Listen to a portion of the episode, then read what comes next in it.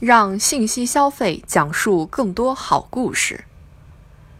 早晨醒来，将睡眠数据同步到家庭健康日志，随手打开自动调整亮度的壁灯，一边吃着在线支付的早餐，一边等待预约的上门服务。这是时下不少人真实的生活体验，也映照着方兴未艾的消费革命。不知不觉中。由零和一组成的信息产品和服务，已经成为现代社会不可或缺的一部分。从智能手机、平板电脑等电子产品，到云计算、大数据、物联网等新兴技术，再到人工智能、可穿戴设备等新兴领域，借由技术进步和网络普及，信息消费正不断拓展着自身的内涵与外延。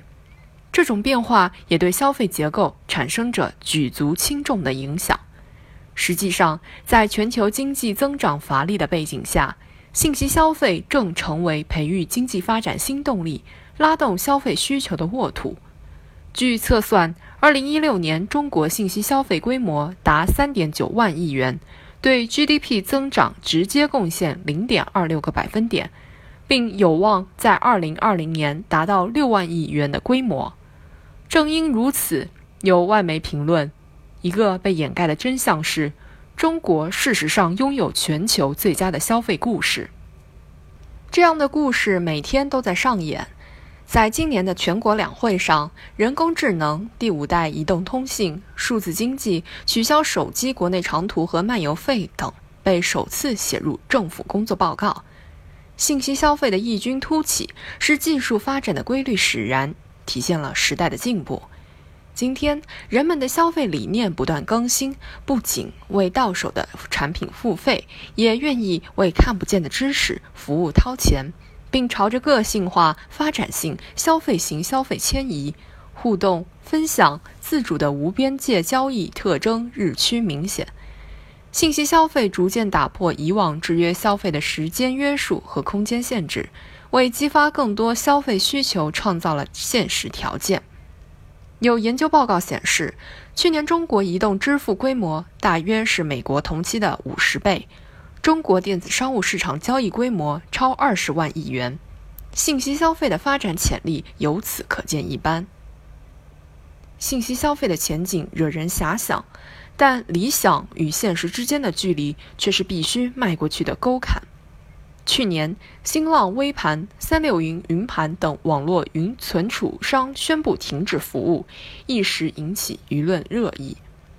网盘关停现象固然有知识产权方面的因素，却也从另一个侧面引人思考：在信息服务需求如此旺盛的情况下，相关供给能否保证稳定持久？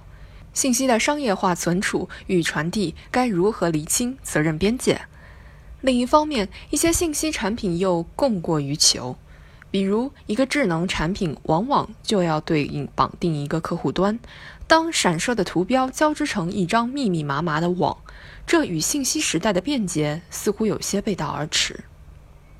从更深层次来看，我国信息消费的基础设施建设还相对滞后，难以满足成指数级增长的个性化需求。